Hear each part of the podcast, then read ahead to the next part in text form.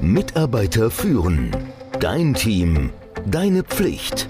Der Podcast für Antreiber, Macher, Menschenkenner, Widerstandskämpfer und Zuhörer. Der Podcast von und mit Kai Beuth, dem Experten für das Thema Führung. Ich habe Vergnügen bei der Arbeit. Vergnügen bei der Arbeit? Ist das wirklich wahr? Das ist doch ein Konzept nur für Verrückte. Schließlich hat ja nicht jeder das Glück, den, wie soll ich sagen, perfekten Job im perfekten Unternehmen mit dem perfekten Chef und den perfekten Kollegen zu haben. Aber die Idee, Spaß bei der Arbeit zu haben, na, die gibt es schon seit Ewigkeiten. Kulturen weltweit haben das Singen bei der Arbeit integriert. Historiker sagen, Arbeitslieder werden aus zwei Gründen gesungen um die Arbeit einer Gruppe von Menschen zu koordinieren. Ja, okay, das macht die Arbeit effizienter. Und ha, um die Langeweile und eines eintönigen Jobs zu lindern, was das Leben der Arbeiter tatsächlich verbessert. Und im heutigen Arbeitsalltag, da kommt der Spaß meistens nicht vom Singen. Also ich kann mich zumindest nicht erinnern, dass wir schon im Büro gesungen haben. Stattdessen wird die Arbeit erfüllend und angenehm, wenn du ja das Zusammenspiel von Können und Herausforderung verbunden mit Sinn, Spaß und Selbstständigkeit findest. Du bist produktiver und die Ergebnisse, die verbessern sich auch.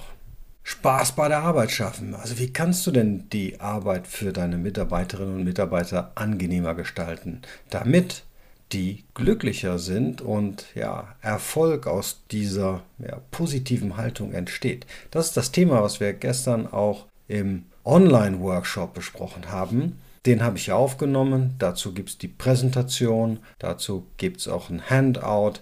Das kannst du alles noch erwerben. Ich werde den Link in die Show Notes bringen, falls es dich interessiert. Natürlich auch die ganzen Fragen und Antworten, die während des Workshops gestellt wurden. Also zurück, es gibt drei Faktoren, das passende Maß an Herausforderungen, einen Sinn oder Zweck und den Grad an Spaß und Autonomie am Arbeitsplatz zu finden.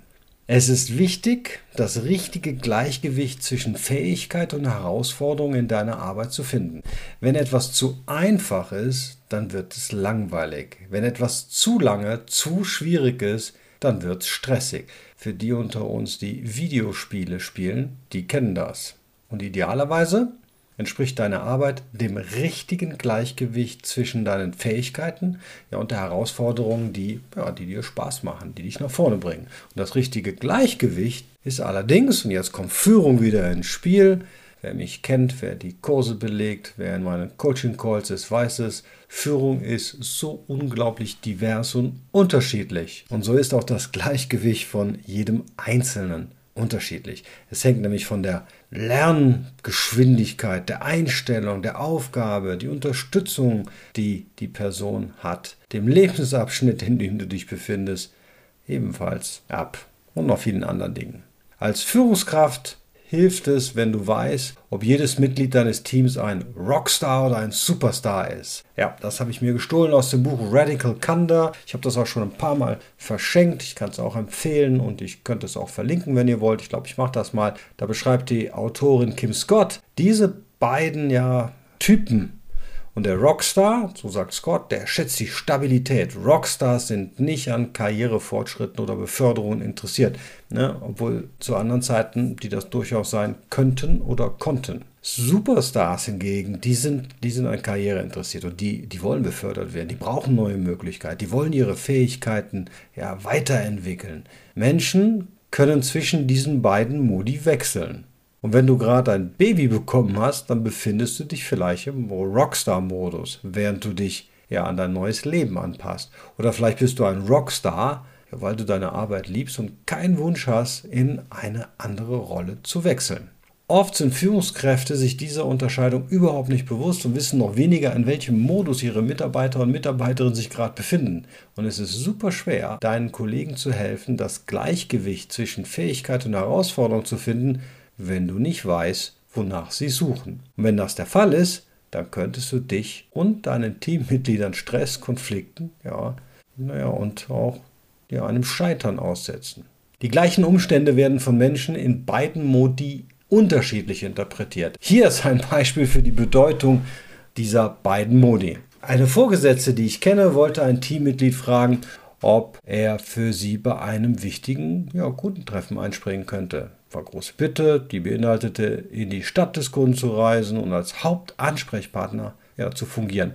Ja, die Person zögerte, die hatte Vertrauen in die Fähigkeiten ihres Kollegen, wollte ihm aber nicht zu viel zumuten. Und sie nahm an, er wäre im Rockstar-Modus, in dem diese Art von Anfrage nicht wirklich interessant wäre. Als sie schließlich fragte, ob er bereit wäre einzuspringen, war dieser Mensch begeistert von der Gelegenheit, die Führung zu übernehmen und zu reisen. Er befand sich im Superstar-Modus und war begeistert von der Möglichkeit, mehr Verantwortung zu übernehmen. Wenn diese Vorgesetzte das im Voraus gewusst hätte, vielleicht durch Diskussionen über seine beruflichen Ziele in den One-to-Ones, dann hätte sie sich den Stress des Fragens ersparen können. Noch wichtiger ist, dass sie eine effektivere Vorgesetzte hätte sein können, indem sie andere Möglichkeiten für ja, ihre Mitarbeiter identifiziert hätte, die ihn ja, entwickelt hätten und seinen Ambitionen entsprachen.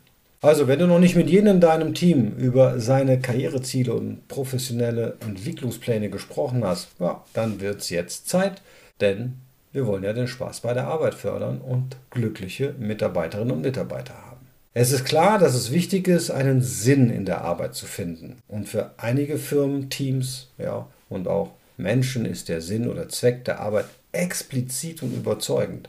Aber was, wenn der Zweck explizit aber nicht überzeugend ist oder umgekehrt, weder explizit noch überzeugend?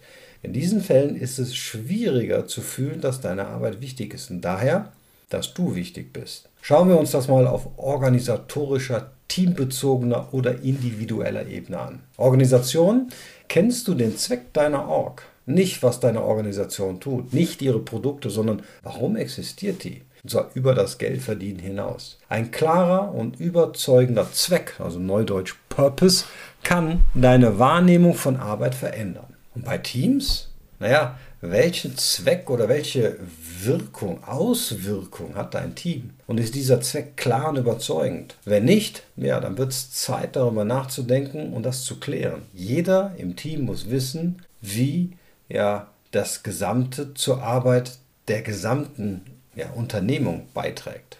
Und bei den Individuen, also bei den Teilnehmern und Teilnehmerinnen deines Teams, wie passt denn deine Arbeit zum Sinn und Zweck deines Teams und deiner Organisation? Wie beeinflusst das, was du tust, das Leben anderer Menschen? Es ist wichtig, einen eigenen Sinn in der Arbeit zu sehen, unabhängig von der Tatsache, ob er von deinem Team oder deiner Organisation geteilt wird. Schließlich verbringst du viel Zeit bei der Arbeit und es ist wichtig, dass du dich wertvoll und vor allen Dingen wertgeschätzt fühlst. In diesem Sinne ist die Botschaft klar, Sei neugierig, engagier dich und gestalte deine Arbeit, sodass sie sinnvoll und zufriedenstellend ist. Es ist deine Arbeit, also mach das Beste draus.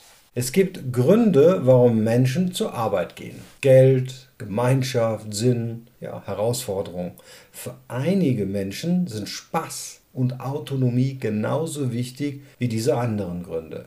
Wenn du denkst, dass Spaß bei der Arbeit unprofessionell ist oder dass er dich oder dein Team weniger produktiv macht, dann überleg doch nochmal. Forschungen zeigen, dass Menschen, die Spaß bei der Arbeit haben, kreativer, produktiver, weniger gestresst und insgesamt zufriedener mit ihrem Job sind. Spaß stärkt auch die Beziehungen zu Kollegen, was wiederum die Zusammenarbeit und die Produktivität verbessert. Es gibt verschiedene Möglichkeiten, Spaß bei der Arbeit zu fördern. Einige Organisationen ermutigen ihre Mitarbeiter und Mitarbeiterinnen, Pausen für ja, Tischtennis, Videospielturniere zu machen. Andere halten gemeinsame Aktivitäten, Feiern, Teamausflüge ab. Und einige legen Wert darauf, dass sich die Mitarbeiter und Mitarbeiterinnen während der Arbeit unterhalten und scherzen können. Autonomie kann als Fähigkeit definiert werden, Entscheidungen über die Arbeit zu treffen und diese Arbeit selbstständig zu erledigen. Und Forschungen zeigen auch hier, dass Autonomie bei der Arbeit zu mehr Engagement, mehr Performance, höherer Mitarbeiterzufriedenheit führt. Es gibt verschiedene Grade von Autonomie und nicht jeder wünscht oder benötigt das gleiche Maß an Autonomie. Es ist aber wichtig, dass Menschen das Gefühl haben, Kontrolle über ihre Arbeit zu haben und ja, die Freiheit zu haben, Entscheidungen zu treffen. Manchmal haben Menschen eben nicht die Autonomie, die sie wünschen, weil ihre Vorgesetzten sie nicht für kompetent halten oder sie nicht die notwendigen Ressourcen haben. Es ist jedoch genauso wahrscheinlich, dass Menschen nicht die Autonomie haben, die sie sich wünschen, weil sie nicht wissen, wie sie drankommen oder weil sie denken, dass es riskant ist, Autonomie zu haben. Wenn du also mehr Autonomie bei der Arbeit willst, dann gibt es ein paar Schritte, die du unternehmen kannst. Kläre, was du willst. Willst du mehr Kontrolle über die Art und Weise, wie du deine Arbeit erledigst? Mehr Entscheidungsfreiheit? Mehr Ressourcen?